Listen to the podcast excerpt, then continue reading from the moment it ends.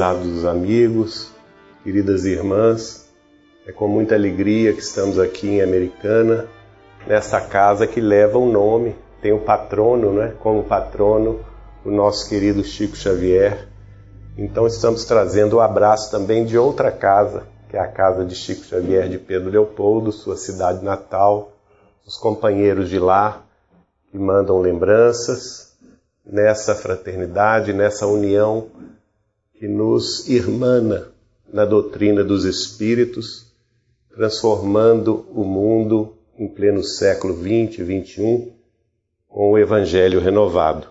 O tema da tarde, noite de hoje é o tema da transição planetária, que tem sido um tema bastante recorrente, tem sido um tema bastante debatido em nossas fileiras doutrinárias e até nós vamos reconhecer aqui que é um tema bastante antigo, né?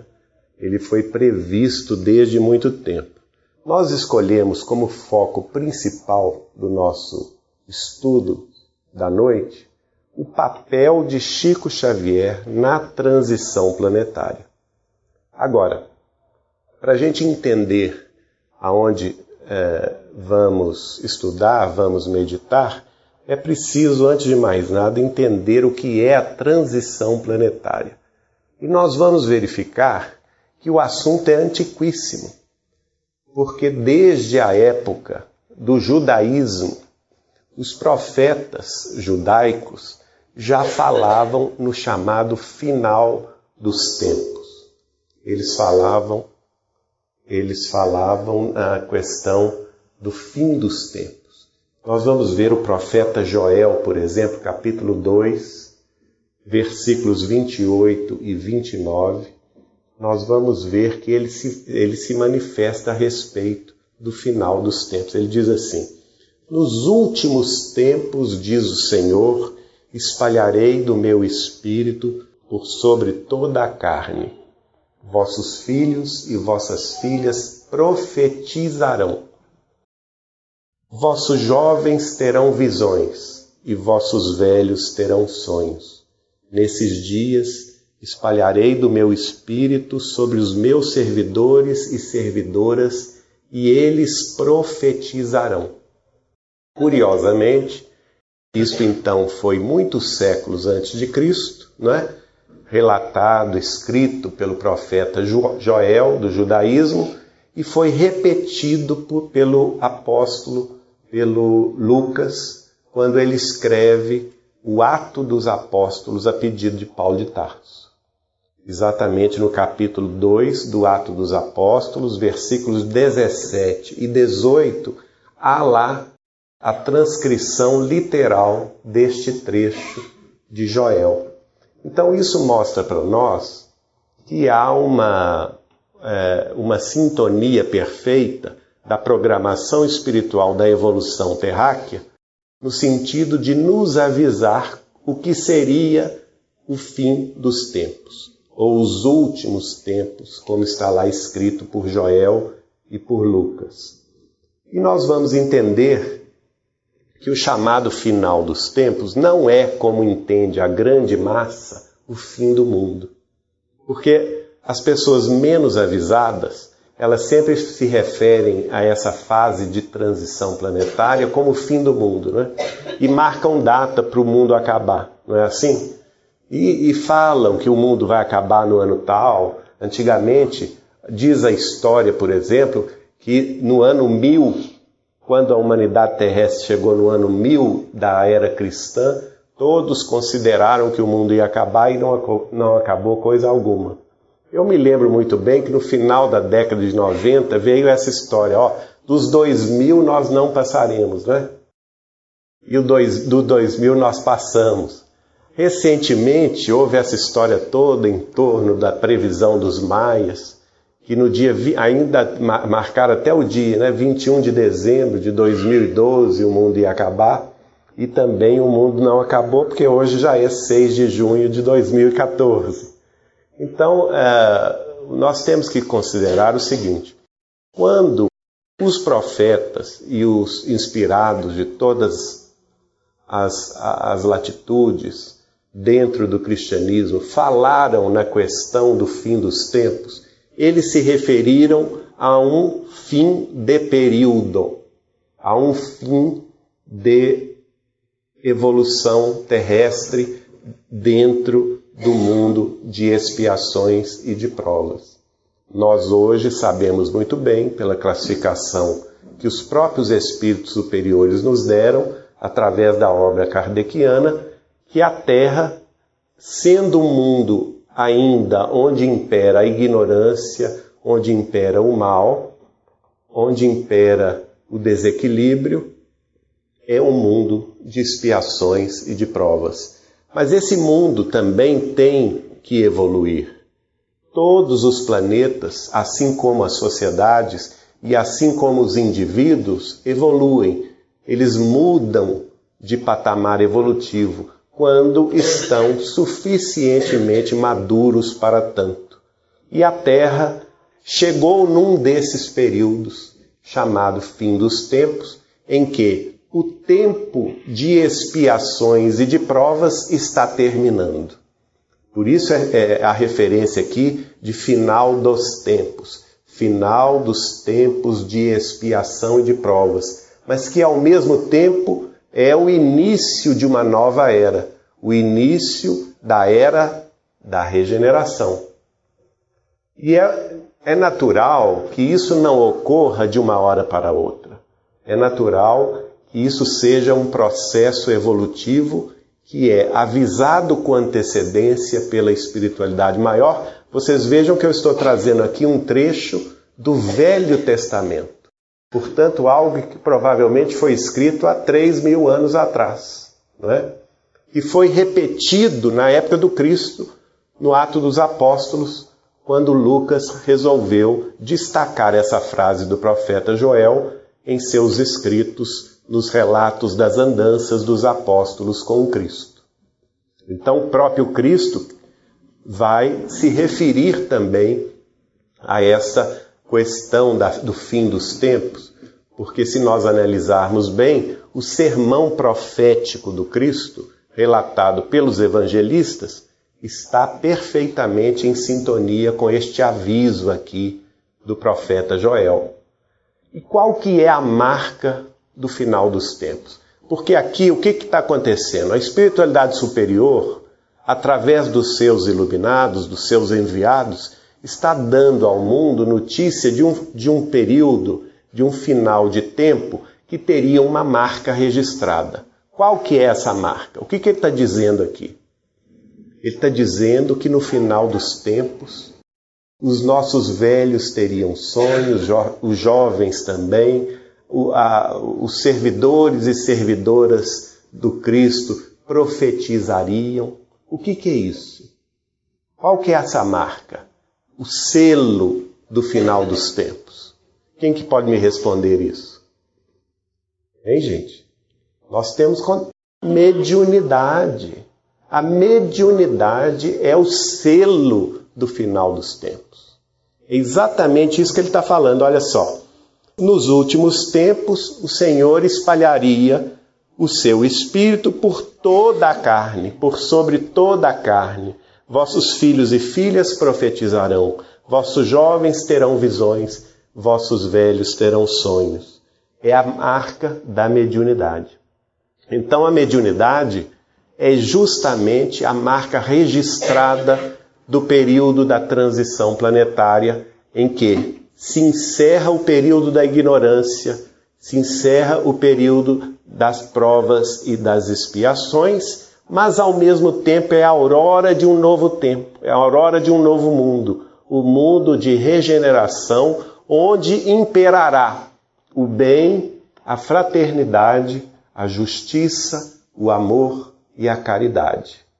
Este é, é justamente esse momento tão conturbado que nós vivemos, porque ele, ele significa o enterro de, um, de uma civilização, de um modo de vida, de um modo de organização socioeconômica e política, e, ao mesmo tempo, é o renascimento de uma nova era, o renascimento da humanidade sob um novo prisma. E aqui nós vamos ver então a importância do Espiritismo. Porque a doutrina espírita não vem à toa nesta fase, não é? Quando que começou a doutrina espírita? Há 157 anos atrás, com o Livro dos Espíritos, 18 de abril 1857, Allan Kardec, escolhido codificador, ele vai é, dar notícia sobre o Consolador, revivendo os ensinamentos de Jesus e, ao mesmo tempo, esclarecendo a humanidade sedenta de novos conhecimentos acerca da sobrevivência do espírito após a morte, a comunicabilidade dos espíritos, a mediunidade. Não é, não é Allan Kardec quem vai escrever o livro dos médiuns e, portanto, vai trazer a ciência da mediunidade para a face da Terra? E é justamente a partir de Allan Kardec que nós vamos deixar superstições de lado, fantasias, né? é, incompreensões a respeito das manifestações mediúnicas, porque nós vamos ter à nossa disposição uma ciência, um, um verdadeiro tratado sobre a mediunidade. Então, a, a transição planetária, nesse, nesse, nessa mudança de mundo de expiações e de provas para mundo regenerador, precisou que a mediunidade, primeiro, fosse uma presença constante entre os homens, e segundo, fosse entendida racionalmente pela razão. Daí a tarefa principal e primordial de Allan Kardec. E ele vai significar, o Espiritismo vai, vai significar, portanto, o amadurecimento da humanidade para enfrentar esses anos de transição, esses anos de mudança. É? Ele vai apresentar a nós diversos desafios, desafios científicos, desafios filosóficos e desafios religiosos em nossos cotidianos, para que a gente pudesse então assimilar essa transição dentro dos próprios corações. Nós vamos ver, por exemplo, que na introdução do Livro dos Espíritos, Allan Kardec mesmo vai comentar: o estudo do Espiritismo é imenso.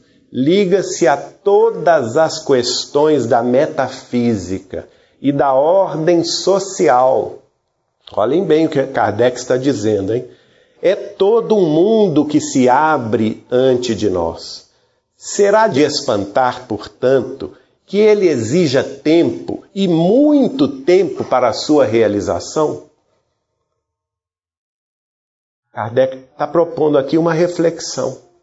Ou seja, ele está mostrando que o Espiritismo codificado por ele estava dando apenas um primeiro passo, mas que aos, às gerações futuras caberia ainda trabalhar muito dentro dos conhecimentos espíritas para que eles pudessem influir não somente em nossos arraiais doutrinários, mas para que ele pudesse influir na compreensão humana como um todo, na vida social de nossas organizações econômicas e políticas e também nas questões relativas à ciência dos homens.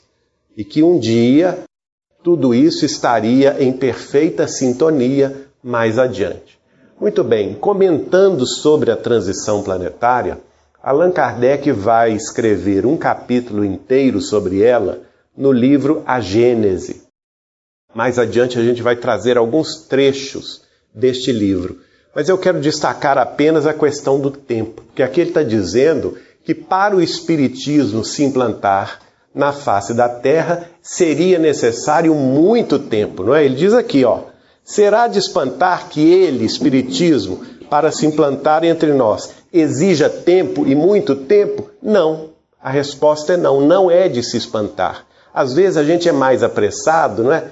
Quer ver o Espiritismo é, ser, ser divulgado e ser implantado com mais rapidez, e nós nos esquecemos que ele só tem o Sesc, Sesc Centenário, né?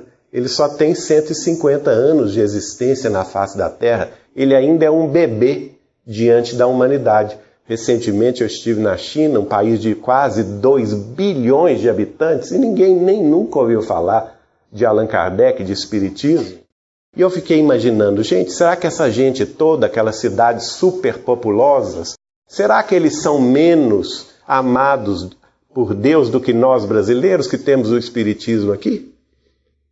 Será que nós brasileiros somos mais queridos, mais bonitos do que os nossos irmãos chineses? Não, claro que não. Eles são tão filhos de Deus quanto nós. Mas por que o Espiritismo se desenvolveu com tanta facilidade aqui? São reflexões que nos vêm à mente, não é? Por que, que lá ainda nem chegou? Olha aí quanto trabalho nós temos ainda por realizar, por fazer aqui na Terra. E, naturalmente, isso vai demandar um tempo enorme. Mas a questão do Brasil, quem já leu esse livro aqui? Brasil, coração do mundo, pátria do Evangelho. Né? Muitos de nós conhecem esse livro do nosso Chico, escrito pelo espírito de Humberto de Campos. É um livro extraordinário, um livro que vai descortinar a nossa história do ponto de vista da espiritualidade. Mas qual que é a marca desse livro? A marca desse livro está logo no início, quando mostra o nosso próprio Senhor, Jesus de Nazaré, na alta espiritualidade, conversando com Ismael, né, com Eliu e outros mais, e mostrando para eles a América. Naquele tempo, a América não tinha sido descoberta, era ainda o século XV para o século, não, era o século, é, exatamente, o século XV, não é? final dos 1400. E então Jesus mostra as plagas da América e fala para Ismael: nesta porção sul eu situei a vontade de meu pai, ele não fala nem no próprio nome, ele fala a vontade de meu pai situou o coração do mundo e para cá será transplantada a árvore do meu evangelho. E na, na porção norte, ele situou o cérebro do mundo. E os dois precisam trabalhar em sintonia. Então, ao Brasil foi dada uma missão histórica essa missão histórica não é determinação dos homens, não é determinação da política dos homens, da organização dos homens, mas segundo o próprio Cristo, é a vontade do Pai, é a vontade de Deus. E contra a vontade de Deus não adianta, qualquer má vontade humana será superada, porque vai, ela vai se implantar, não é? Pode demorar, porque nós podemos atrapalhar o, o, desenvolvimento aqui desta, desta grande nação. Mas ela vai se implantar porque é da ordem divina. E dentro da ordem divina, quero, quero, Pai, que aqui tenhamos sim o coração do mundo e a pátria do Evangelho.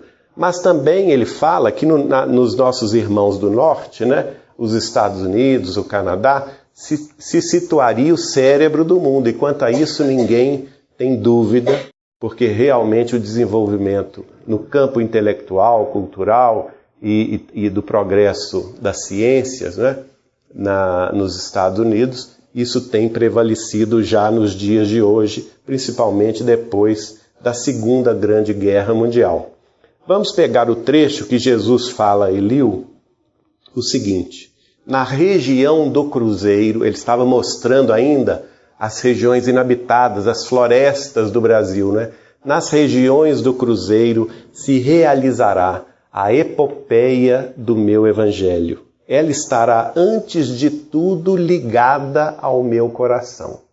Então, Jesus está revelando um compromisso que ele tem, o coração dele, o sentimento dele com essas terras brasileiras. E mais adiante ele completa: as injunções políticas terão nela atividades secundárias, porque acima de todas as coisas, em seu solo santificado e exuberante, estará o sinal da fraternidade universal, unindo todos os espíritos.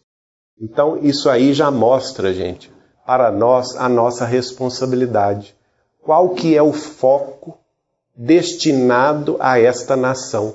E como nós nascemos aqui, nós, nós temos um compromisso com este foco central, que é o foco da fraternidade. Nós precisamos trabalhar para que a fraternidade seja legitimamente uma realidade em nosso cotidiano. E de fato, o Brasil, apesar de todas as mazelas, apesar de todas as, como diz aqui o, o espírito de Humberto de Campos, as injunções políticas, elas acabam sendo secundárias, porque o, o traço da fraternidade aqui impera. E isto é muito importante. Nós tivemos uma vez ocasião de conhecer um imigrante libanês em Belo Horizonte. E era, era uma reunião social e eu me sentei ao lado dele, nós começamos a conversar. Ele já morava em, lá em Minas Gerais há mais de 40 anos. E, e me dizia que ele havia emigrado ao Brasil, é, ele era proveniente lá da, do Líbano, e durante a Segunda Grande Guerra Mundial, ele e seus irmãos se espalharam pelo mundo. E ele me contava o seguinte: olha, eu tive a sorte de escolher o Brasil. Os outros meus irmãos, um escolheu a Rússia, o outro escolheu a França, o outro escolheu os Estados Unidos da América do Norte e o outro escolheu a Argentina. O que, que aconteceu com os, os descendentes desses meus irmãos? Todos eles se levaram esposas também do Líbano e acabaram é, tendo sua prole, sua, seus filhos, né, sua descendência nesses países. Mas ele falou comigo assim: os meus filhos são os únicos que são considerados brasileiros. Por quê? Os filhos meu, do meu irmão que mora na Rússia, embora nascidos na Rússia, eles são tratados como, os, como libaneses russos. Os filhos do, do meu irmão que foi para a França, eles são tratados como libaneses franceses. Os filhos do meu irmão que for, foi para os Estados Unidos são tratados como libaneses norte-americanos. E aqueles que nasceram de meu irmão que foi morar na Argentina são tratados como libaneses argentinos. Aqui no Brasil não há diferença. Meus filhos nasceram aqui, se integraram aqui e sempre foram tratados igualmente nas escolas, em todas as reuniões sociais como brasileiros. Nunca ninguém lhes perguntou a origem, não é? Nunca ninguém lhes, eh, lhes afastou por questões de prejuízo ou de é, incompreensão a respeito da sua dos, da, da, origem de sua família, né? Aqui nós vamos ver no livro Deus conosco, que é um livro que reúne mensagens do Espírito de Emmanuel que o Chico psicografava na Fazenda Modelo de Pedro Leopoldo. Lá em 31 de março de 38, Emmanuel dá notícia sobre a sua presença no, na, na falange do Espírito de Verdade, que foi aquela que secundava Allan Kardec quando Allan Kardec, encarnado na França, estava codificando o Espiritismo. Aliás, a data aqui é significativa, né? 31 de março é a data que lembra a desencarnação de Allan Kardec. E ele escreveu através do Chico: o plano visível associa-se ao vosso esforço votivo. Também nós nos reunimos em outros planos, em outras épocas, tentando projetar uma claridade nova sobre as sombras dos tempos ominosos que agora atravessais. Os tempos ominosos são justamente os tempos da transição planetária. Sim, disse Emmanuel, a grande figura do Mestre é e deve ser tomada como paradigma dos obreiros novos. Então, todos nós, vinculados a essa questão da evolução terrestre, fatalmente teremos que nos ligar à, à, à imagem e à semelhança de Jesus como paradigma em nossas obras. Porque, na verdade, nós somos obreiros deste mundo novo. E este mundo novo tem o selo do Evangelho de Jesus, tem o selo da fraternidade. Interessante que o médium Albino Teixeira, ainda encarnado, para quem se lembra, nós vemos muitas mensagens dele através da mediunidade de Chico, né? Mensagens psicografadas pelo Chico e mensagens também psicofonadas pelo Chico do Albino Teixeira. Mas pouca gente sabe que ele foi um grande médium na cidade do Rio de Janeiro, frequentava lá o grupo de Ismael, na, na Federação Espírita Brasileira, era um, um, um grande médium psicofônico, e lá no Reformador do ano de abril, do ano de 1920, do mês de abril, nós encontramos uma mensagem do, do espírito de Ismael, que falara através do médium Albino Teixeira na sede da Federação Espírita do, do, do Brasil, lá na Avenida Passos. E um trecho da mensagem diz assim: A árvore do Evangelho, semeada há dois mil anos na Palestina, eu a transplantei para o rincão de Santa Cruz onde o meu olhar se fixa, nutrindo no meu espírito a esperança de que em breve florescerá, estendendo a sua fronde por toda parte e dando frutos sazonados de amor e perdão. Olha que beleza, não é, gente? 1920. Não, é, não parece curioso, até de certa forma profético, porque exatamente sete anos depois desta data, Note que ele fala assim: em breve a árvore florescerá, estendendo a sua fronte por toda a parte. Exatamente sete anos depois, né, em maio de 1927, Chico Xavier, um rapazinho de 17 anos, toma contato pela primeira vez com a doutrina dos espíritos, pelo menos nesta encarnação, né? e no mês seguinte, dois meses depois, em julho, Precisamente no dia 8 de julho de 1927, ele inicia a sua missão esclarecedora, recebendo a primeira mensagem de um espírito protetor. Mas o trabalho não terminou e nos próximos 75 anos da sua vida, ele iria se dedicar integralmente à difusão da doutrina espírita, espalhando o Evangelho de Jesus sob a luz renovadora do Espiritismo. Emmanuel vai escrever através dele, em outra ocasião, também em mensagem inserida no livro Deus Conosco, ele escreveu isso no dia 12 de janeiro de 1949. Olha, olhem para vocês verem a beleza com que Emmanuel se refere à tarefa que cabe a cada um de nós dentro da doutrina dos Espíritos. Ele diz assim: a tarefa evangelizadora continua. A permuta de nomes não importa. Cremos no reino divino e pugnamos pela ordem cristã. Desde que reconheçamos a governança e a tutela do Cristo, o nome de quem ensina ou de quem faz não altera o programa vale, acima de tudo, a execução do programa. A bandeira da cruz prossegue, e em torno de nós há um povo que tem fome do Salvador. Ela é uma mensagem interessantíssima, primeiro, porque ele faz referência claramente à permuta de nomes, como se os, os protagonistas dessa grande reforma moral da humanidade tivessem tido mais de uma existência nesse processo de transição planetária. E nós, particularmente, não temos dúvida alguma de que Kardec e Chico Xavier são a mesma personalidade. E ele diz ainda, mas ele esclarece que o nome de quem faz não importa. O que importa é exatamente a execução do programa.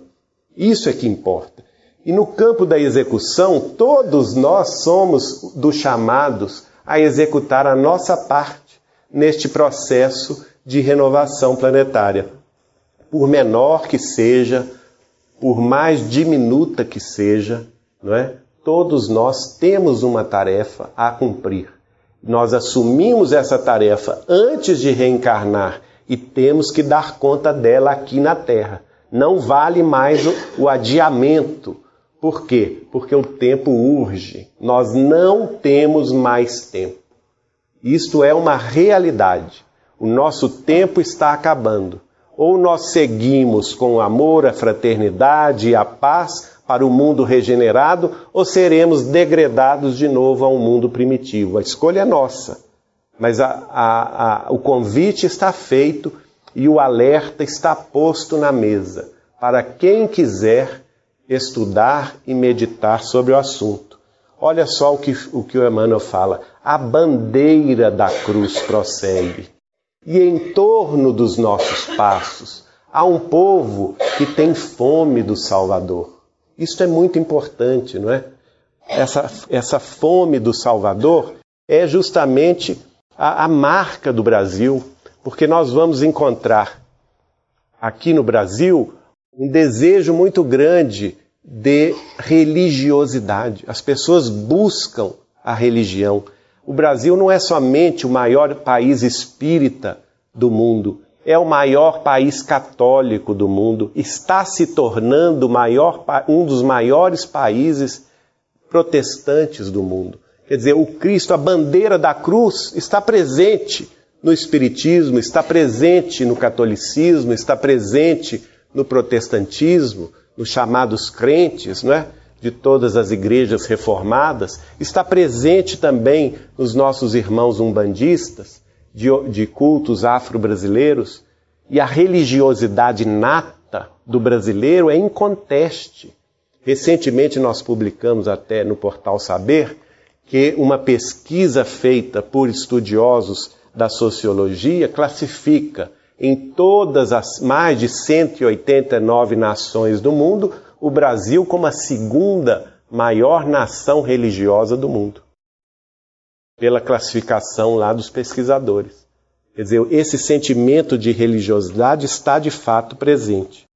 Aqui, em 3 de agosto de 49, Emmanuel vai escrever através do Chico o seguinte: é preciso criar espírito para o gigante. Essa é parte de uma mensagem que também nós colocamos no livro Deus Conosco. É preciso criar espírito para o gigante. E ele mesmo, Emmanuel, vai explicar: o gigante é o Brasil, adormecido de suas imensas potencialidades. Ele, o, gigante que ainda não acordou para a sua destinação histórica no concerto das nações. E ele, Emmanuel, coordenando aquela equipe de espíritos, em torno da mediunidade de Chico Xavier, estava dizendo: nossa obrigação aqui, em meados do século XX, é criar espírito, dar espírito a essa gente. Porque se, se temos um povo que tem fome do Salvador, é preciso dar alimento espiritual a esse povo. Então nós podemos, sem sombra de dúvida, concluir que a obra mediúnica de Chico Xavier, nos seus, como fez referência o nosso Sérgio, nos seus 482 livros já publicados até hoje, são, de fato, esse material extraordinário, esse espírito que veio da vida maior, nos fornecer alimento espiritual, para que nós pudéssemos ter na nossa vida cotidiana, no nosso dia a dia, nas nossas atividades familiares, profissionais, religiosas, tivéssemos condições de executar o programa do Cristo. Qual que é o programa do Cristo? O estabelecimento de uma era de fraternidade, de solidariedade, de justiça, de amor, de perdão, de caridade. Essa é, então, nós já estamos entrando aqui no tema principal da palestra, que é o papel de Chico Xavier na transição planetária.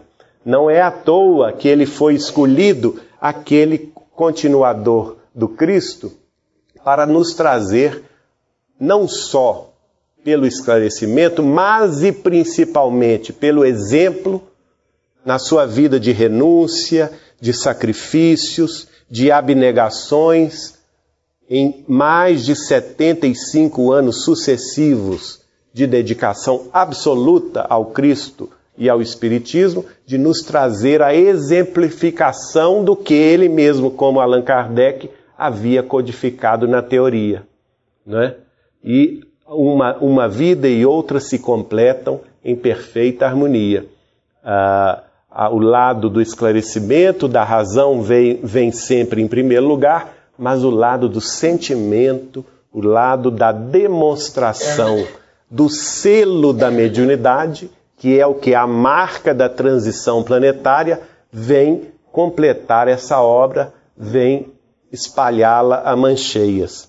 Curioso, porque neste outro livro do Chico, Falando a Terra, é um livro que reúne diversos espíritos estrangeiros que vêm escrever alguma coisa sobre este momento de transição.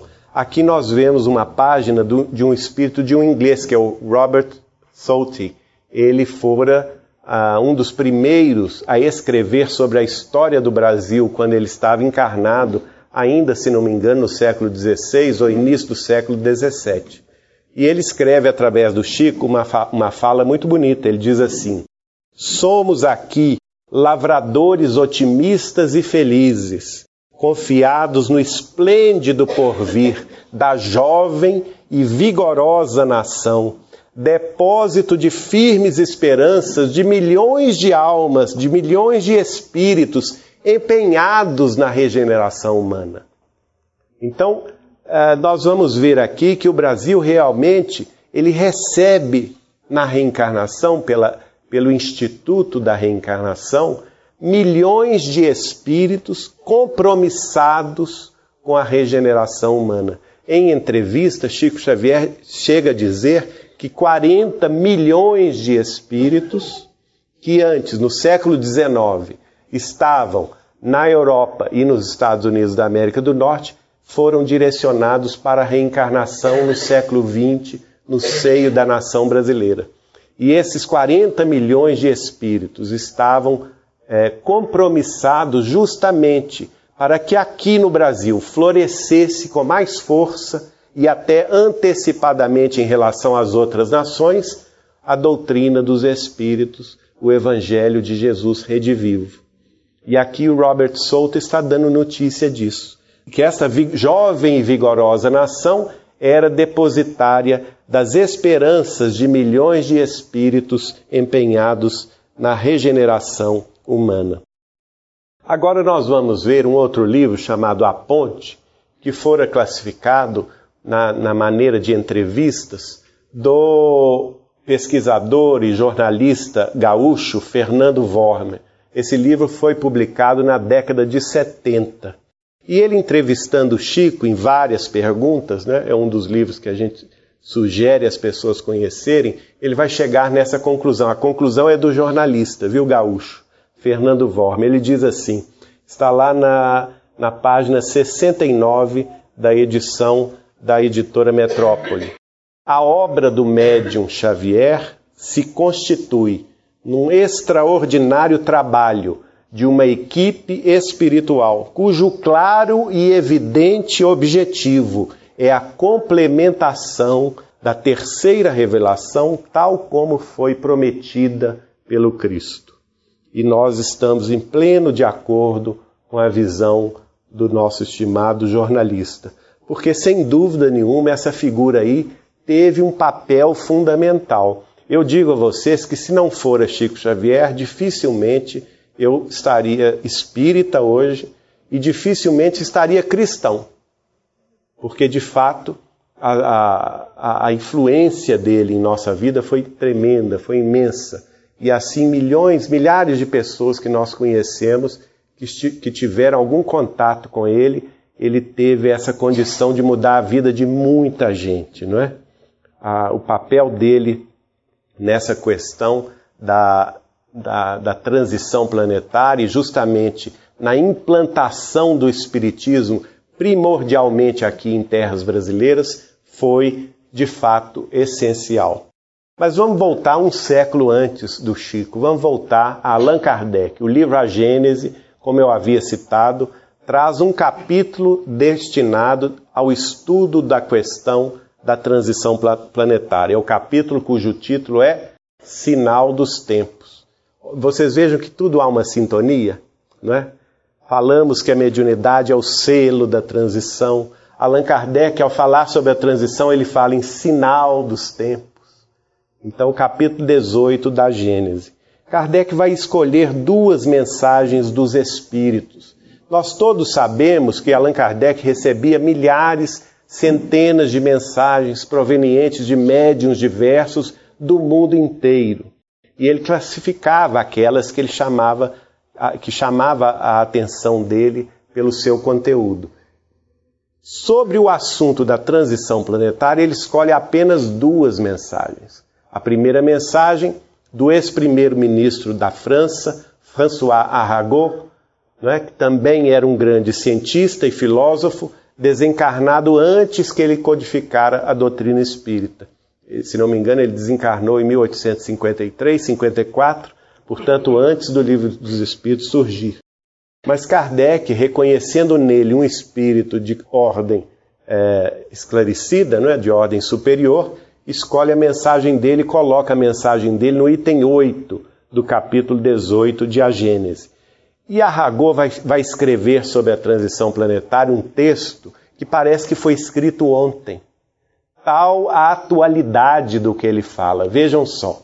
A efervescência que por vezes se manifesta em toda uma população, inconsciente a princípio, não passando de um vago desejo, de uma aspiração indefinida por alguma coisa melhor, de certa necessidade de mudança. Não é o que a gente está sentindo, gente, no nosso Brasil de hoje? Né? Essa inconformação, essa, esse sentimento de mudança nós estamos aqui às vésperas de uma Copa, essa Copa não está trazendo alegria a ninguém, porque nós estamos inquietos, não é? Nós estamos preocupados com a nossa nação. É isso aqui que a Aragô estava escrevendo ainda lá pelos idos de 1860, Allan Kardec, não é? Esse, esse sentimento inconsciente, essa aspiração indefinida por alguma coisa melhor, essa necessidade de mudança. E ele diz: traduz-se por uma surda agitação. Não é o que nós vivemos? Essa surda agitação, nós tivemos isso antes da, da Copa das Confederações, nós estamos tendo isso em várias nações, não é só no Brasil, não. Estamos tendo isso nas nações árabes, na, nas nações europeias, nas nações asiáticas até mesmo na América do Norte. Não é? Depois, por atos que levam às revoluções sociais, que acreditai-o, também tem sua periodicidade, como as revoluções físicas do planeta, pois que tudo se encadeia. Então, as questões também relativas à vida física se refletem nas, na, nas, nas agitações sociais, nas revoluções, nesses desejos de mudança que vão se materializando com o tempo. E ele completa: Quando se vos diz que a humanidade chegou a um período de transformação e que a Terra deve se elevar na hierarquia dos mundos, nada de místico vejais nessas palavras. Vede, ao contrário, a execução de uma das grandes leis universais, contra as quais se quebra toda a má vontade humana. Ou seja, o que é da ordem divina não adianta o homem atrasar. O máximo que ele vai conseguir é atrasar alguns poucos anos, porque é da vontade de Deus que a terra se eleve à condição de mundo regenerado e ela vai se elevar, apesar de nós. Né? Agora, resta saber se nós vamos nos elevar com ela ou se nós vamos ser degradados, talvez de novo, não é? para o um mundo primitivo. Mas isso é outro assunto. Vamos agora à segunda comunicação, que Allan Kardec coloca no item 9 do capítulo 18 do livro A Gênese. E ele vai trazer a comunicação de Dr. Barry. Dr. Barry era um médico inglês que nas guerras napoleônicas auxiliava as tropas inglesas, né? É, no combate lá às tropas francesas. Ele, ele trabalhava no, no auxílio aos feridos da guerra. Uma curiosidade interessante, Allan Kardec ter escolhido esta mensagem como a de um espírito superior. Vocês sabem por quê? Porque Dr. Barry, na realidade, era uma mulher. E só descobriram que ele era uma mulher quando ele desencarnou. Ah, o acampamento militar, onde ele atendia como médico, fora bombardeado lá pelas tropas de Napoleão Bonaparte e ele desencarnou na, na, na guerra. Então, na hora de preparar o corpo, na hora de trocar a roupa, viram que ele era, ele era uma mulher. Né? Na, na certa, imaginem isso, no início do século XIX, a mulher não tinha ainda voz ativa, não é? Tinha que ficar dentro de casa, não podia estudar, e ele, um, um espírito já avançado, queria ser médico, não podia estudar, se travestiu de homem, estudou a vida inteira como homem na, na faculdade de medicina em Londres, se formou médico, foi para a frente de batalha, não é? E depois vai vai dar essa comunicação e Allan Kardec escolhe a comunicação dele dela, não é? Como a de um espírito lúcido. E ele diz assim: sim, a humanidade se transforma e cada transformação se assinala por uma crise que se torna muitas vezes penosa, dolorosa e arrebata consigo as gerações e as instituições também, mas que é sempre seguida por uma fase de progresso moral e material. Dá-se então verdadeira, aí já no final da mensagem, a gente não está trazendo toda a mensagem, não. Até convidamos os amigos a estudarem o capítulo 18 do livro A Gênese na sua forma integral, porque é muito interessante os detalhes todos que Kardec elenca neste capítulo. Mas Dr. Barry completa: dá-se então verdadeira confusão geral, após a qual o céu volta a estar sereno. Quer dizer, depois da agitação, não é, gente?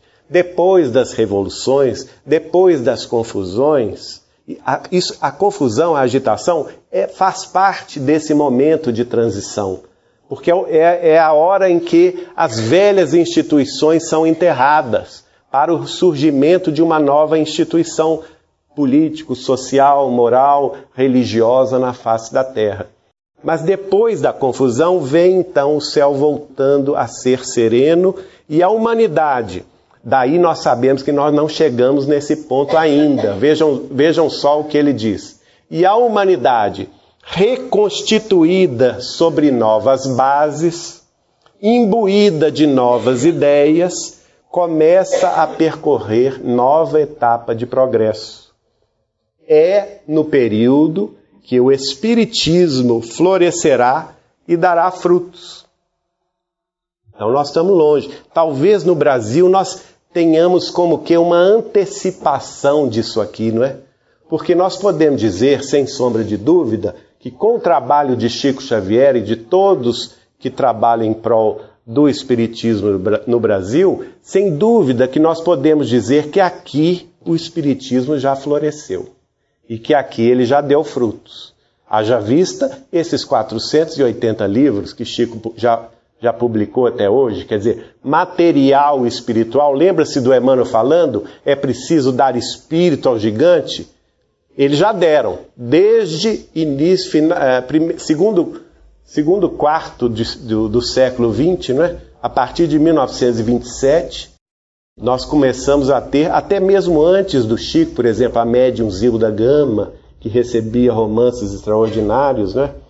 no Rio de Janeiro, médiums também iluminados, como Dr. Bezerra de Menezes, Bittencourt Sampaio, Inácio Bittencourt, o próprio Albino Teixeira. Quer dizer, muita gente boa veio antes no Brasil, reencarnou antes. Aqui no Triângulo Mineiro, Mineiro, o Eurípedes Barçanufo, não é? O grande apóstolo do Triângulo. E tudo isso veio, de, de certa forma, preparando o caminho para o século XX, a segunda metade do século XX e certamente o século XXI. Aqui nós podemos dizer que o Espiritismo floresceu e deu frutos, mas lá fora isso é verdade? Não, não é verdade. A exceção de Portugal, porque lá o movimento espírita é feito pelos portugueses, mas por quê? Pela semelhança da língua, não é? Pela a mesma língua pátria, o português, então eles tiveram, como nós, acesso à literatura dos espíritos, mas a, a, a partir daqui, de médiums do Brasil e eles puderam ler e acompanhar esse desenvolvimento. Mas a exceção de Brasil e Portugal, os outros países estão patinando, estão começando. A gente tem viajado, tem conhecido, à exceção de alguns poucos núcleos, diminutos núcleos, a maioria dos centros espíritas da Europa, da América do Norte, da América Latina são centros espíritas que têm em sua frequência brasileiros que moram lá. Não são nativos, né? são brasileiros que moram lá. A cidade de Londres, por exemplo, tem 12 centros espíritas. Dos 12, 11 foram fundados por brasileiros. E as reuniões são feitas em português. Então, que, não é? que espiritismo é esse que está dando fruto lá? Ainda não deu. Ainda nem floresceu. A mesma coisa nos Estados Unidos, a mesma coisa em outros países da Europa. A grande maioria é de brasileiros que mora lá. Mas será que Jesus só quer que o Brasil seja regenerado? Será que o mundo de regeneração é destinado a nós brasileiros? Será que nós somos mais bonitos do que os europeus? Do que os africanos? Do que os asiáticos? Não, né, gente? Seria inocência nossa pensar nisso. Será que nós somos os escolhidos? Nós vamos chegar aqui em pleno século XXI achando que nós somos os judeus da atualidade, escolhidos por Deus? Não. Não é isso. Existe uma função aí, uma razão pela qual nós recebemos as bênçãos antecipadamente, bênçãos de informação, para que chegar, no momento chegado nós pudéssemos pôr à prova esse conhecimento. Isso é que eu penso. Alguma coisa há de vir aí que nos chamará a responsabilidade. Nós todos. O Chico falava isso conosco. Vocês estão pensando o quê? Ele falava. Vocês estão achando, porque um dia eu questionei ele, falei assim, Chico, esse livro, Brasil, é década de 80, nós temos que situar também o momento socioeconômico e político, né? Claro que o Brasil hoje é um Brasil muito melhor do que o Brasil em meados da década de 80. Meados da década de 80 era uma miséria danada, um descontrole é, econômico danado, a inflação 50, 60, chegou até 90% ao mês, né? É, um desemprego horroroso, o Brasil não tinha um problema grave de dívida externa, enfim, enfim, não tinha petróleo, a gente importava tudo. E eu falei com ele assim: ah, estou custando acreditar nesse livro, Chico, Brasil, Coração do Mundo, Pátria do Evangelho. Porque o, o paizinho danado de ruim esse nosso, né? Só tem problema e tudo. É difícil a gente visualizar isso que Humberto de Campos escreve aqui, esse, essa pátria do Evangelho, essa, esse coração do mundo, né? Aqui é uma pátria de ladrões, eu ainda falei com ele isso. E ele pôs o dedo no meu nariz, bravo, e falou assim: E você, Geraldinho, quer privilégios para a pátria do Evangelho? Quando o fundador do Evangelho, que foi e é nosso Senhor Jesus Cristo, veio ao mundo pobre, viveu a sua vida no meio da multidão aflita e desesperada, no meio das senhoras com os filhos melequentos no colo, é? no meio dos leprosos, curando cegos, junto dos pobres, perseguido pelos poderosos da terra, perseguidos pelos poderosos da sua raça, que eram os maiorais do templo, para acabar crucificado numa cruz da ignomínia, depois de sofrer o flagelo de muitas chibatadas, de ser pregado na cruz, para morrer e deixar-nos entre dois ladrões? Por que, que você quer privilégios para a pátria do Evangelho? Se o fundador do Evangelho sofreu tudo isso. Mas o mais importante, ele falou, não é o que aconteceu durante o Calvário. O mais importante não é o que aconteceu durante os três anos que o Cristo pregou diante da multidão e foi perseguido por isso. O mais importante é o que veio depois da cruz. Porque depois da cruz veio a ressurreição. Depois da cruz, não pense vocês, muitos de nossos cristãos de outras escolas religiosas estão ainda fixados com a imagem do, cru, do, do Cristo crucificado. Mas nós espíritas não. nós estamos com a mensagem da vida eterna, do Cristo ressuscitado que veio conversar com Maria de Madalena e falar do reino dos céus, que veio se apresentar a Pedro, a João, a Tiago, aos apóstolos, que veio falar depois aos quinhentos da Galileia, plenamente renovado em espírito, mostrando que a vida continuava. E nós espíritas temos esse compromisso. O nosso compromisso é demonstrar que a vida continua, que a, a morte do corpo físico é apenas uma passagem, é apenas uma transição. E o Espiritismo veio florescer aqui com esta missão para que nós já saibamos disso de antemão, porque pode ser que no futuro venhamos a receber grandes fluxos imigratórios do, da, do hemisfério norte, da Europa, da Ásia, da América do Norte. E é justamente esse tesouro que vamos oferecer a eles. Por isso estamos antecipadamente recebendo essas bênçãos, para quem sabe dar testemunho delas mais adiante. Vejam bem o que Dr. Barry fala com Allan Kardec. Ele diz assim: é no período que o Espiritismo florescerá e dará frutos. Trabalhais, portanto, mais para o futuro do que para o presente. Era necessário que esses trabalhos se preparassem com antecedência, porque eles traçam as sendas da regeneração pela unificação e racionalidade das crenças. Então, gente, nós espíritas, aqui no Brasil, nós não estamos trabalhando para agora. Nós não estamos trabalhando para nós. Nós não estamos trabalhando para as nossas casas espíritas, para as nossas famílias. Nós estamos trabalhando para o futuro e é preciso preservar essa mensagem porque o futuro está às portas. E trabalhando para o futuro, nós vamos justamente com antecedência traçar as sendas da regeneração. E olha como estamos distantes dela. Por quê? Aqui a mensagem de, de Dr. Barry diz que as sendas da regeneração serão conhecidas por quê? Pela unificação e racionalidade das crenças. Nós espíritas mal conseguimos nos unir dentro do movimento espírita. É ou não é? O movimento espírita é mais, como dizia o Chico, é a reunião de inimigos íntimos. Ele brincava. Nós conseguimos uma coisa inédita, ele falava lá para nós. Nós conseguimos uma coisa inédita, Geraldinho. A gente é uma, é uma minoria tão mínima e ao invés de nos unir, nós conseguimos uma coisa inédita: sermos inimigos íntimos. Né? Isso é a crítica que ele manda para nós. E agora, Dr. Barry está falando de espiritismo aqui? Não. Dr. Barry está falando do mundo inteiro.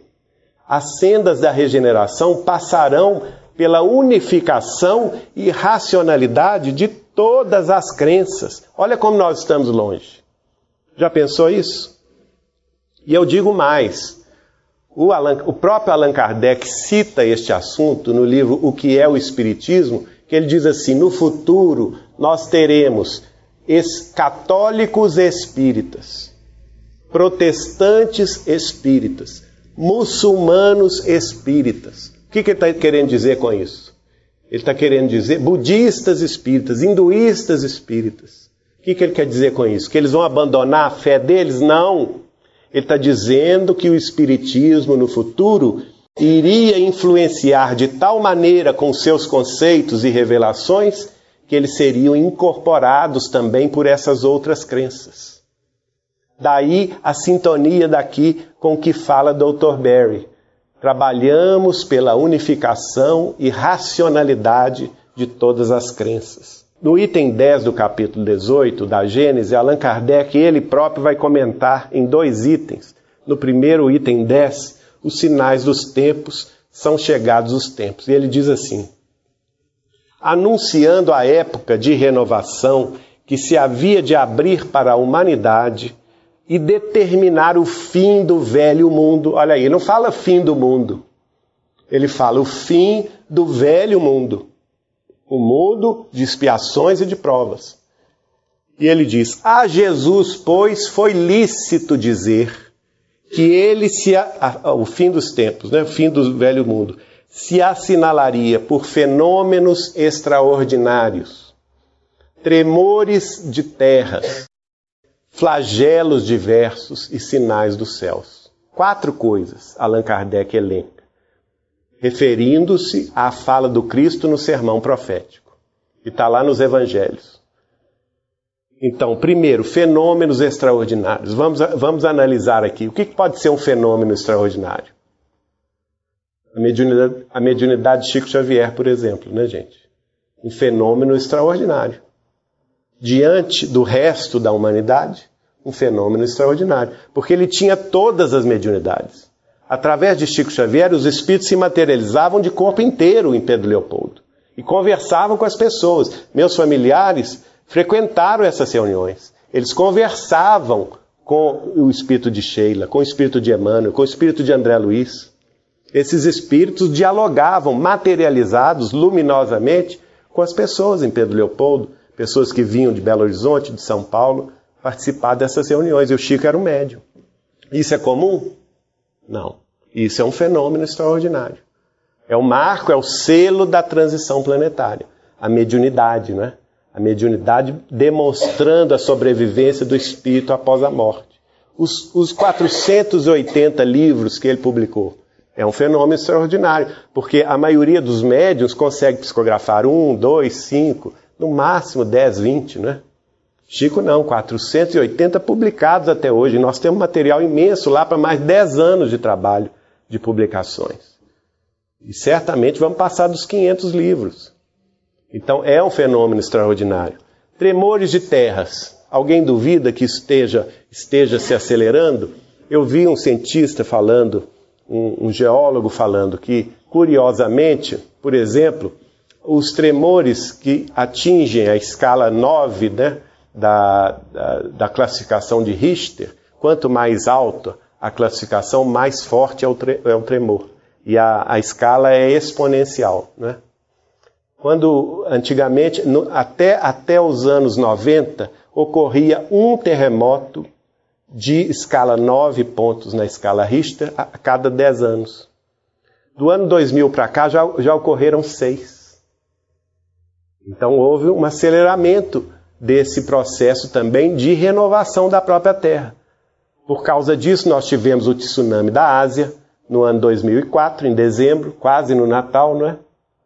que levou 300 mil pessoas para o mundo espiritual, e foi um terremoto no, no, seio do Oceano Índico. Nós tivemos recentemente, em 2011, se não me engano, em janeiro ou fevereiro, o, o também o terremoto nas fossas abissais ali do Japão, que ocasionou o tsunami que matou também 35 mil japoneses. Né?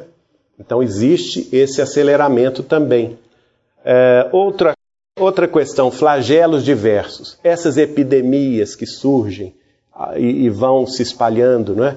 Tem também ocasionado essas gripes, gripes aviárias, enfim, várias doenças que surgem, eclodem de uma forma é, preocupante o mundo todo se une para combatê-las. E sinais dos céus que são essa, esses avistamentos de naves desconhecidas, de é, chamados objetos voadores não identificados, e, e, que o Chico dizia que poderia ser tanto do nosso mundo espiritual quanto de civilizações extraterrestres, porque eles estão preocupados com o nosso desenvolvimento.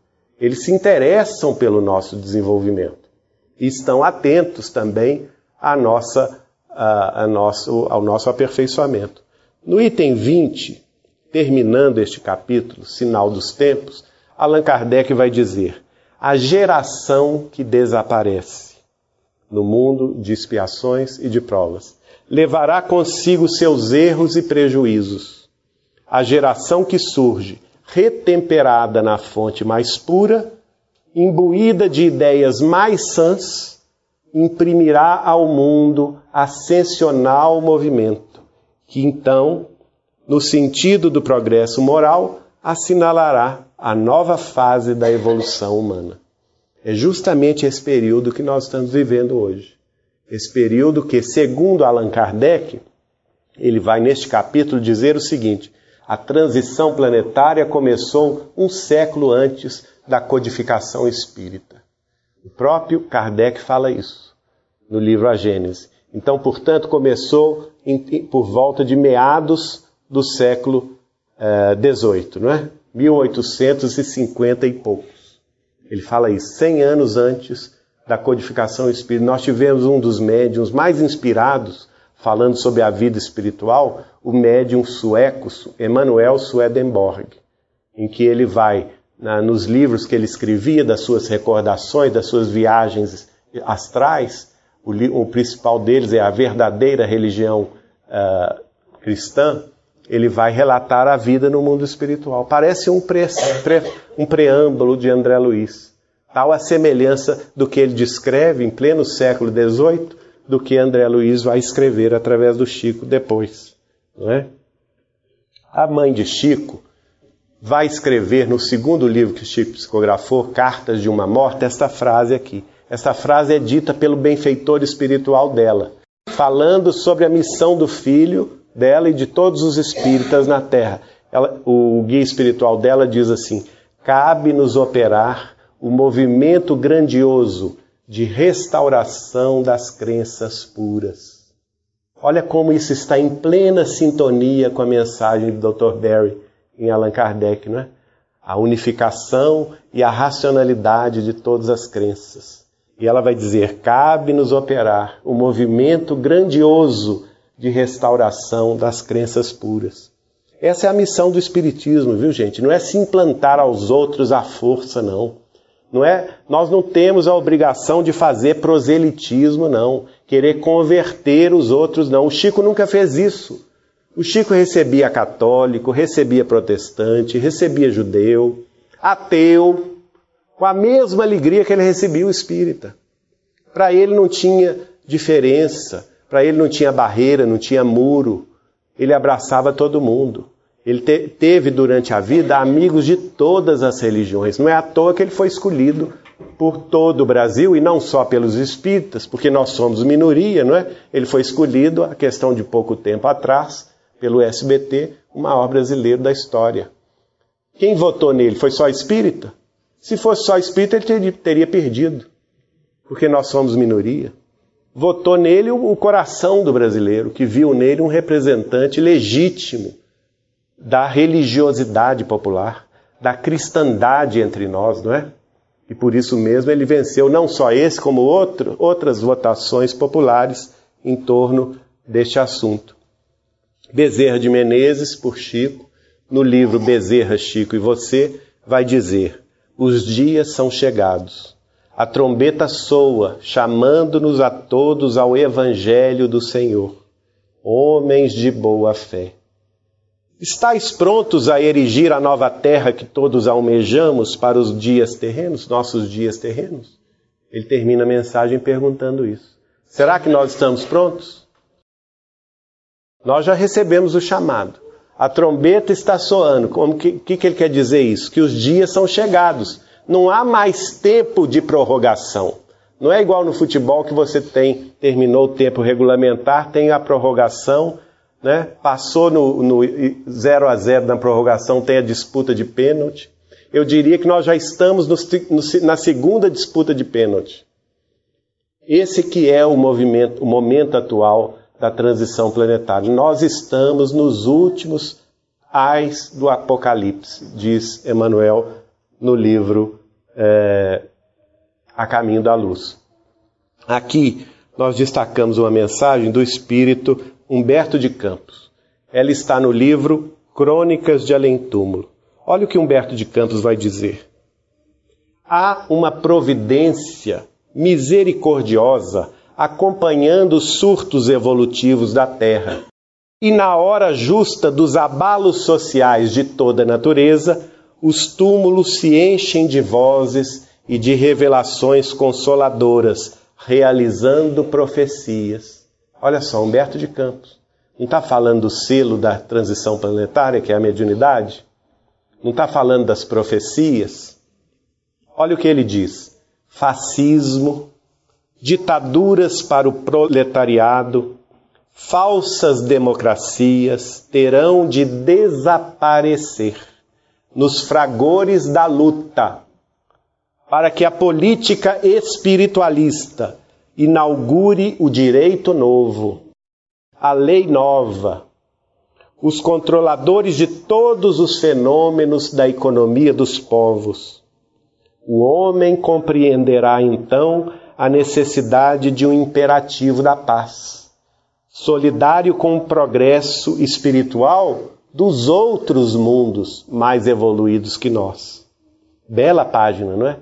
E ele termina dizendo: é objetivando a construção do edifício da concórdia universal sobre a base da educação de cada personalidade humana e de leis econômicas que façam desaparecer para sempre o quadro doloroso da miséria e da fome, que os mortos voltam para falar aos encarnados no turbilhão escuro de suas vidas.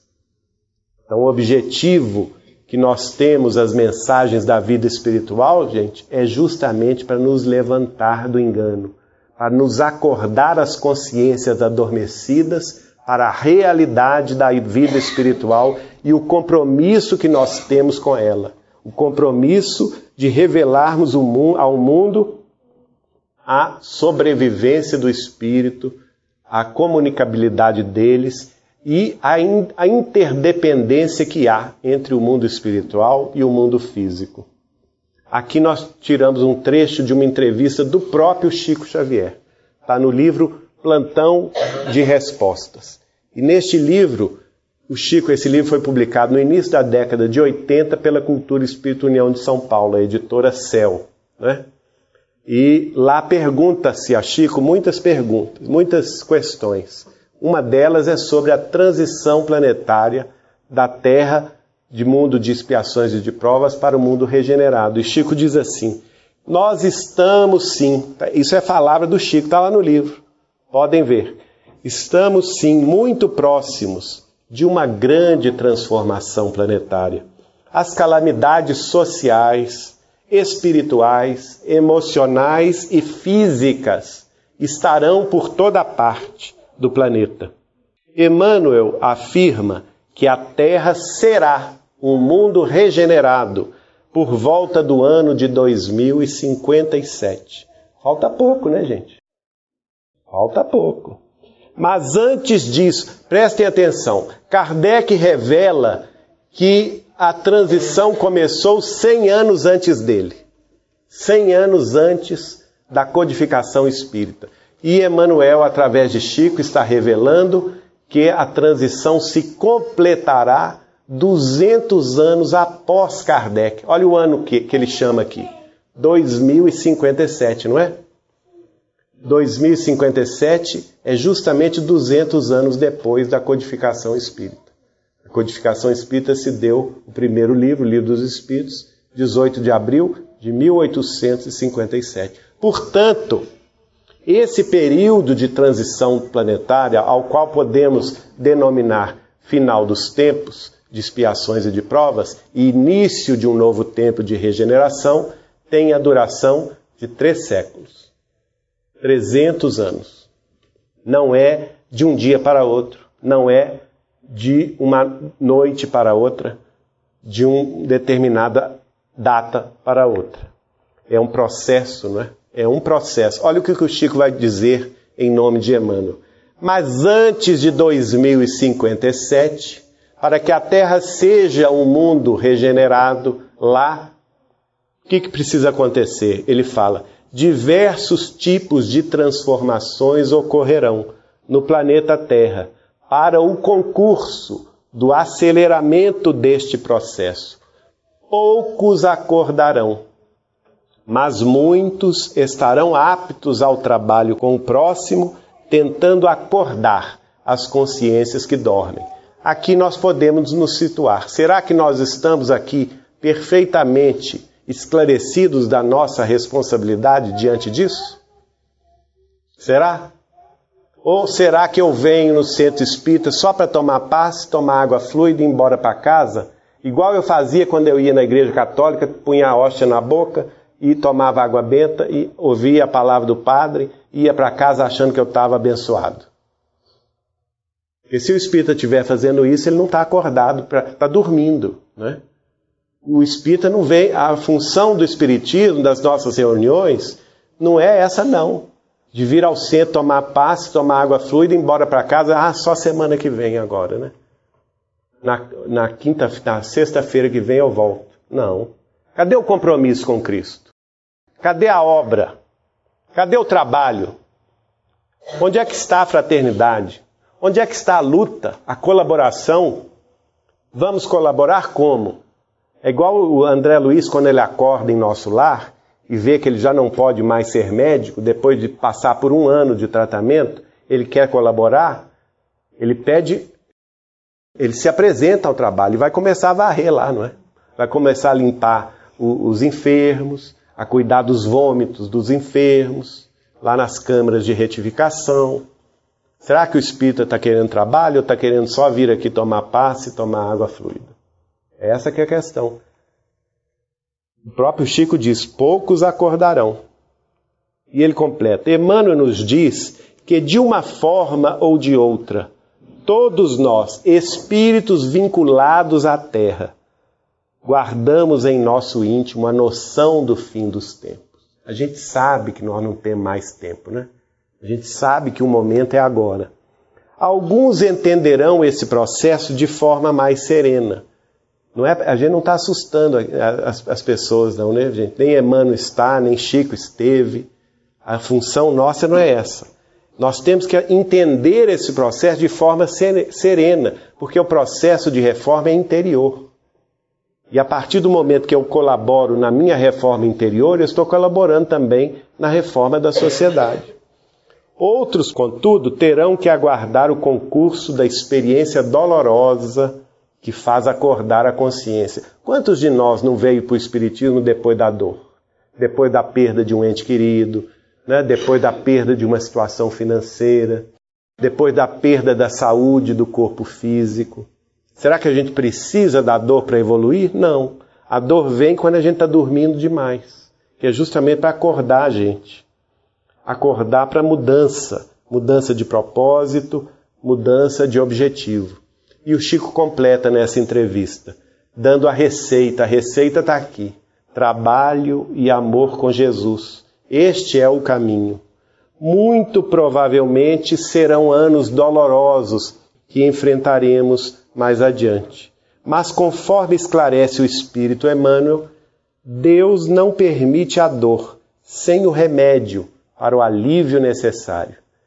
Ele nos dá o desafio, mas ele nos dá também coragem, ele nos dá também forças, ele nos dá condições informações para que venhamos a superar os problemas e os obstáculos. A obra de Chico Xavier, gente, é vasta né, nas informações acerca da transição planetária. A gente situou aqui alguns livros, o Brasil, Coração do Mundo, Pátria do Evangelho, nós já falamos, mas tem, temos os livros de André Luiz, por exemplo, uh, principalmente Os Mensageiros Missionários da Luz e nos domínios da mediunidade, que vão trazer detalhes sobre, sobre a, a transformação planetária. Temos o livro A Caminho da Luz de Emmanuel, que fala e esclarece sobre o futuro. Temos o livro Há Dois Mil Anos, o capítulo sexto de Há Dois Mil Anos. Muito pouca gente tem se lembra deste assunto. E mais recentemente, Marlene Nobre e eu fizemos o Não Será em 2012, trazendo justamente esses trechos da mediunidade de Chico e mostrando que nós estamos plena, em plena transição e precisamos ter notícia dela, não é? Mais especificamente, tratamos da questão que o Chico nos revelou acerca dos dois caminhos que nós temos pela frente: o caminho da paz ou o caminho da guerra. Vai depender de nós humanos. Nosso tempo está terminando, eu vou passar rapidamente sobre essa teoria da presciência. Porque muita gente fala assim, eu tenho visto até espíritas de renome dizer o seguinte, que é uma grande bobagem, diga-se de passagem, que espírito superior não prevê o futuro. Ora, se, se espírito superior não prevê o futuro, por que, que Allan Kardec, ele mesmo, codificador da doutrina espírita, elaborou uma teoria que ele chamou Teoria da Presciência? E colocou na, no livro A Gênese como um capítulo inteiro do livro A Gênese, mostrando que os espíritos desmaterializados, ou por outra, quanto mais espiritualizados se tornam, tanto encarnados quanto desencarnados, têm condição sim de visualizar, visualizar o futuro. Tem condições sim de verificar os passos mais adiante. A gente vai passar rapidamente sobre isso, eu vou resumi-los uh, dizendo o seguinte: Kardec coloca como condição essencial para o médium ou espírito ter a visão do futuro a sua condição de espiritualização. E eu pergunto a vocês: será que Chico Xavier, aqui na Terra, e o espírito de Emmanuel no mundo espiritual tinham essa pré-condição classificada por Allan Kardec? Claro, não é, gente? Claro que sim. Eles tiveram no mundo uma condição de espiritualização tal que nós estamos longe de perceber e longe, longe de sentir estão perfeitamente aptos a nos mostrar o caminho mais adiante. Nós queríamos trazer aqui uma página de Emmanuel, é, justamente que é uma fala de Jesus, lá no livro Há Dois Mil Anos. E ele fala assim: quando ele recebe Lívia, os primeiros cristãos que foram martirizados em Roma, e ele fala assim: quando a escuridão se fizer mais profunda nos corações da terra, determinando a utilização de todos os progressos humanos para o morticínio, para o extermínio, para a miséria e para a morte. Derramarei minha luz sobre toda a carne, e todos que vibrarem com o meu reino e confiarem em minhas promessas ouvirão as nossas vozes e apelos santificantes. Um sopro poderoso de verdade e vida varrerá toda a terra que pagará então a evolução dos seus institutos os mais pesados tributos de sofrimentos e de sangue.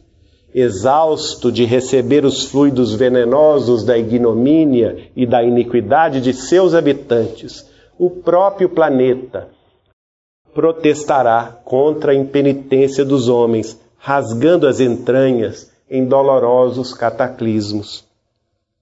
As impiedades terrestres formarão pesadas nuvens de dor que rebentarão no instante oportuno em tempestades de lágrimas na face escura da terra, e então eu, das claridades de minha misericórdia, contemplarei o meu rebanho desditoso e direi com os meus emissários: Ó oh Jerusalém, ó oh Jerusalém.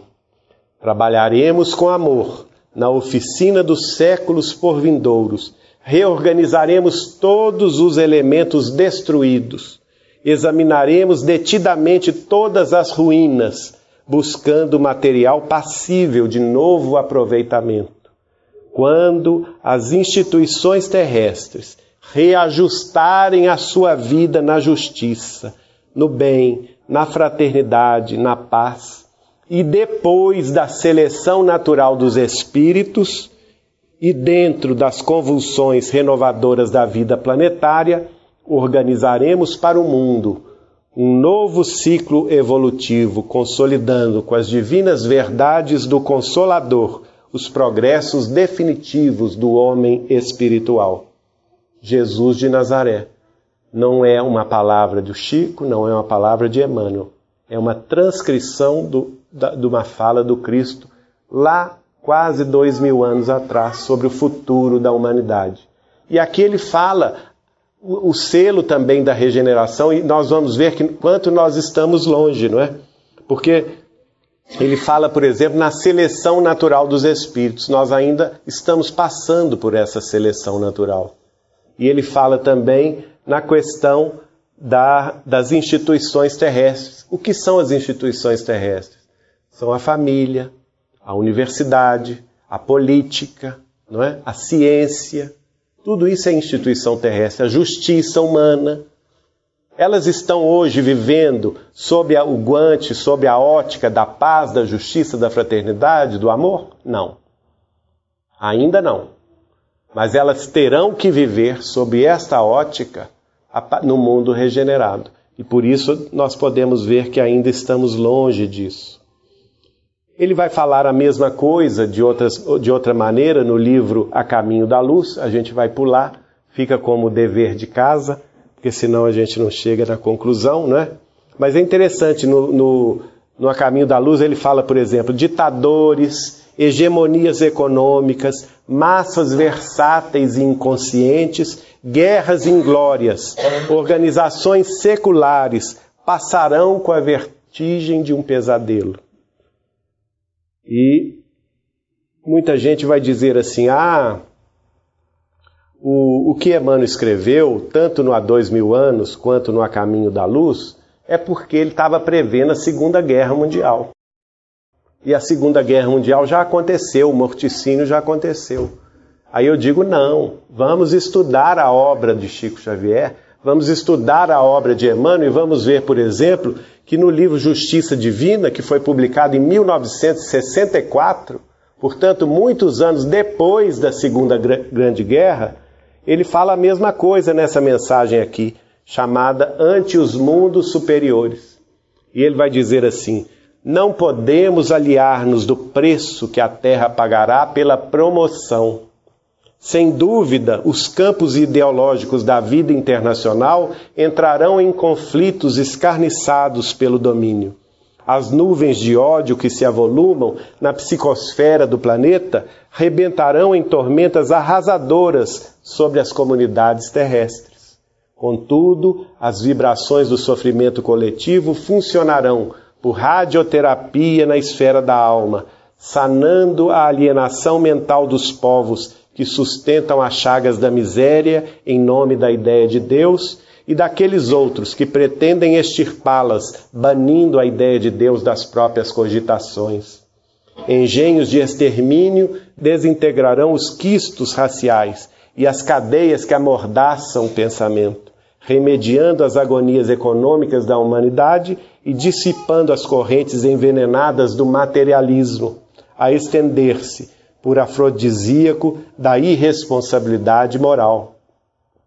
Enunciando, porém, semelhantes verdades, escreve Emmanuel no livro Justiça Divina, é forçoso dizer que nós não somos profetas do belicismo nem caçandras do terror. Ele não está querendo assustar a gente, não. Ele está mostrando uma realidade nua e crua.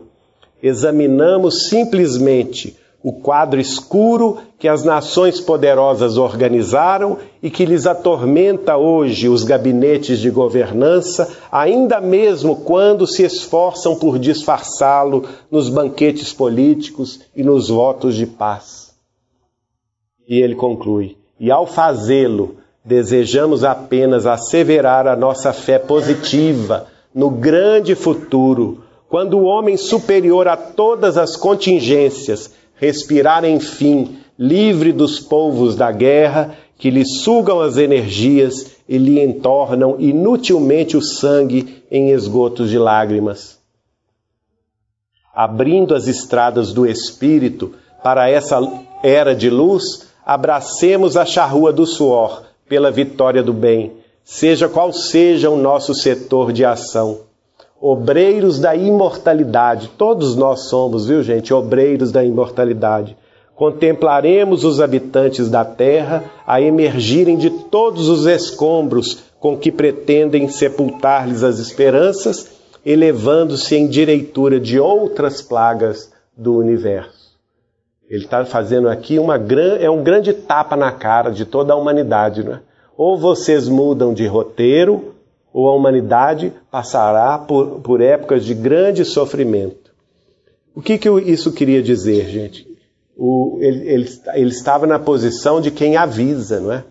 Quando Allan Kardec fala que os espíritos com desmaterializados ou suficientemente espiritualizados têm condição de, à semelhança do homem que sobe a montanha e visualiza todo o, o vale, não é? toda a paisagem em torno, no sentido de avisar os seres humanos do vale, ele está mostrando que a, a profecia, o dom da profecia, o que Allan Kardec chama a presciência, ela é dada justamente a esses iluminados para que eles nos avisem nas iminências de grandes guerras, nas iminências das, das, de grandes flagelos ou das grandes transformações sociais, políticos, políticas e econômicas do mundo, para que nós nos apercebamos desse momento crucial e possamos mudar de rumo. Não é que nós vamos cair no buraco, por exemplo, se a gente está no alto da montanha e tem uma estrada ao pé do monte,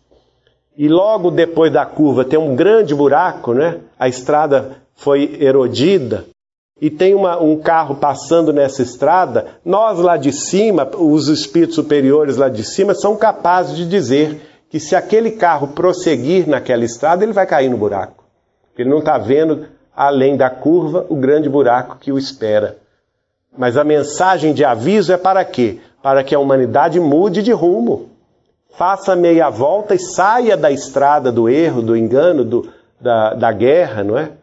E tome o caminho da justiça, do amor, da fraternidade. É para isso que vem essas mensagens, não é para nos assustar. E não é, não é também para dizer que a guerra ou que as grandes calamidades ocorrerão, não. Elas ocorrerão, segundo Chico, se e somente se os homens permitirem que ela ocorra que a espiritualidade está trabalhando contra isso, está trabalhando pela manutenção da paz.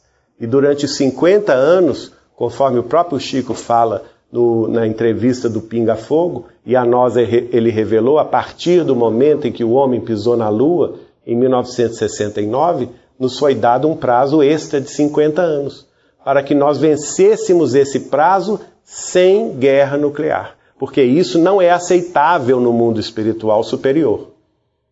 Se, a, se as nações mais poderosas e responsáveis da, do planeta Terra ingressarem num problema atômico nuclear, isso será considerado pelo mundo espiritual superior inaceitável. E aí eu perguntei ao Chico: e se ocorrer? Tudo bem, Chico, mas o, a, as nações são assim mesmo, os homens são, são é, é, insubmissos, né? E se as nações entrarem em guerra? Essa conversa eu tive com ele em 1986. E ele, ele me falou: ah, mas se isso acontecer, o, o homem vai começar a guerra, mas quem vai terminá-la é a própria terra, que vai abrir as suas entranhas e grandes calamidades, como vulcões e grandes terremotos, acabarão de pôr fim à guerra. E muita gente vai desencarnar nesse processo. E daí o papel do Brasil. Ele me disse: não é que o Brasil não vai sofrer essas calamidades, mas ele vai sofrer em menos monta, em menos, em menos uh, intensidade. E aí os sobreviventes da guerra, os sobreviventes das catástrofes, virão, virão habitar o Brasil, virão habitar a África do Sul, virão habitar a Austrália, dividindo as, as nossas nações segundo o seu bel prazer. Não, não virão em paz, não, virão mesmo militarmente nos ocupar. E aí disse o Chico: aí nós teremos que dar exemplo de fraternidade e oferecer a esses povos o que nós já temos de espiritualidade que eles não têm. Mas em compensação, eles vão trazer muitos benefícios para nós também, como por exemplo a organização social né, e política, o respeito às leis, o respeito aos idosos, a educação e a cultura. Né? Eles vão colocar muita ordem na nossa casa.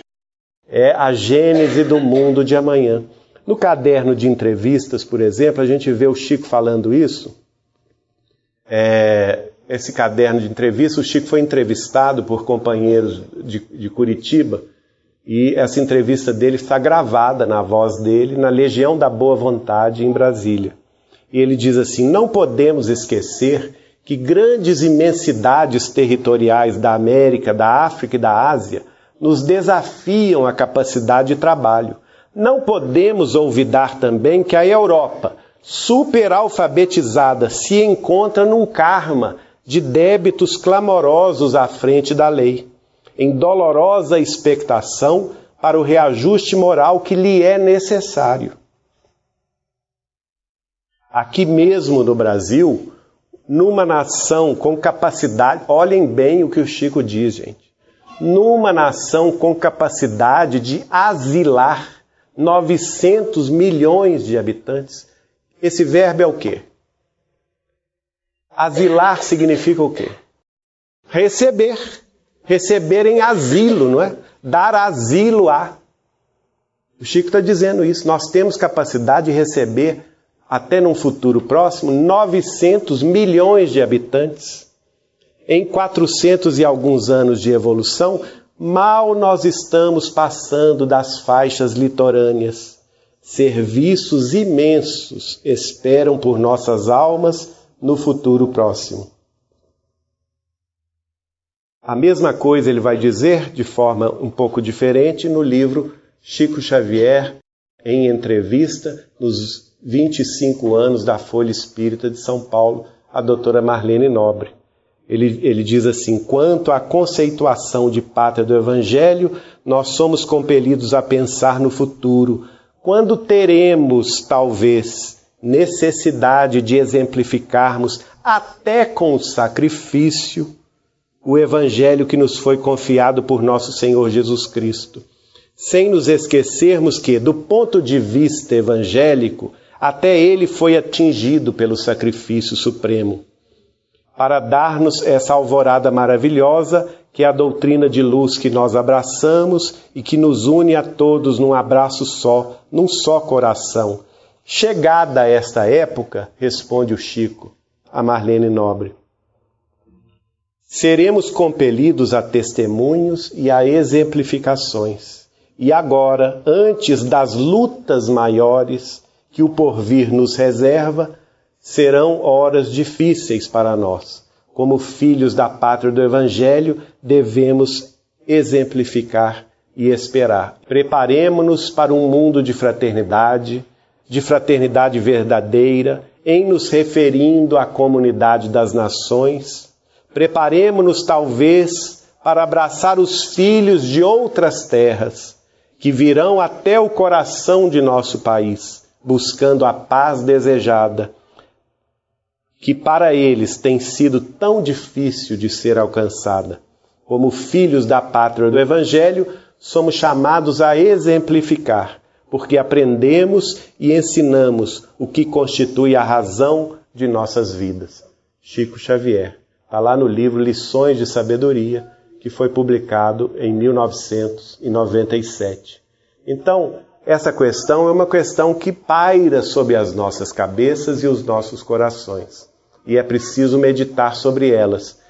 Quer, não quer dizer que a guerra ocorrerá, não quer dizer que, que os grandes cataclismos virão, mas o que o Chico dizia é uma possibilidade se os homens não se respeitarem e se lançarem a uma guerra de destruição nuclear, o caminho é este, é o caminho do buraco. E aí ele disse-me, Geraldinho, se isto ocorrer, talvez demoraremos mais mil anos para chegarmos à regeneração. Então o que, que nós queremos? Nós queremos a regeneração agora, em 2057? se o homem e a humanidade caminharem em paz, que é o caminho da paz, do amor, da justiça, da fraternidade? Ou vamos atrasar por dez séculos esse processo de elevação espiritual da Terra? Isto está nas mãos de, e nos corações de cada um de nós. Não é? Isto está à disposição do planeta Terra, porque os meios e os caminhos para a regeneração dependem de nós. A vontade divina é que a terra se eleve, mas os meios e as maneiras pelas quais os homens chegarão a essa regeneração depende da colaboração de cada um de nós, como personalidades individuais ou coletivas, como indivíduos ou como nações. Cada um de nós tem a sua parcela de responsabilidade. E Chico me disse assim: caso a gente vença esse período, de 50 anos, sem guerra nuclear, ingressemos em 2019 em paz, ele falou comigo, Geraldinho, nenhum de nós pode prever os avanços que nós teremos a partir do ano 2019. E começou a citar: a ciência humana terá avanços inimagináveis. A medicina alcançará o descortino e o domínio da gênese de todas as doenças do corpo físico. É? No campo social e político, as nações terão condição de se abraçar umas às outras e provocar um desenvolvimento da, da, sua vida social e política de forma inusitada, até então nunca dantes atingido. A informação, e isso ele conversou comigo em 1986, não havia ainda telefone celular, não havia internet. Ele falou comigo: a informação estará gratuitamente na mão de todas as criaturas que poderão acessar todo o conhecimento humano de forma instantânea. Não é? As grandes civilizações mais evoluídas do que nós, de outras plagas, de outros sistemas solares e até mesmo do nosso sistema solar, virão abertamente se apresentar para os humanos, trazendo-nos avanços científicos com os quais não contamos. Então, isso tudo de, depende apenas de nós resistirmos à tentação da guerra nos próximos cinco anos. Não é muita coisa. Hoje eu digo a vocês, em 1986, quando o Chico nos falou isso, ele era pessimista. Ele achava que a guerra viria. E nós temos isso em vídeo. Sérgio viu, né, Sérgio? Eu mostrei ele na casa dele. Nós temos isso em vídeo. O Chico achava que a guerra viria, mas naquela época era outro mundo, não é? Havia ainda a Guerra Fria, o Muro de Berlim, a Cortina de Ferro, o, o, a União das Repúblicas Socialistas Soviéticas em oposição ao Ocidente. A China não tinha ainda acordado para o seu grande papel de integração econômica e social com o mundo o Brasil vivia uma miséria danada, então o mundo era outro. Hoje eu digo a vocês, eu estou mais otimista, porque faltam apenas cinco anos para que esse prazo de exceção passe. E como disse o próprio Chico, se a gente vencer esse prazo e chegar em 2019 sem a guerra nuclear, a nossa chance de evolução será tremenda. Em todos os setores da vida humana, das ciências, da religiosidade, da filosofia, não é? E principalmente no congraçamento fraternal que certamente atingiremos. Oxalá Jesus nos ajude nesse caminho melhor, não é? Porque este será certamente o caminho da renovação humana que todos esperamos em nome de Deus. É, vamos todos vibrar, vou terminar com essa fala do Chico. Vamos todos vibrar pela paz Vamos orar para que não tenhamos surpresas desagradáveis, para que não tenhamos conflitos, desajustes e desesperos inúteis, porque nós precisamos de união e de trabalho cada vez mais intenso com Jesus e o Espiritismo. Que Ele nos ajude, portanto, não é, a ingressarmos nesse, nesse início glorioso do, do mundo de regeneração que já está às portas e não tarda. Muito obrigado, um grande abraço a todos vocês.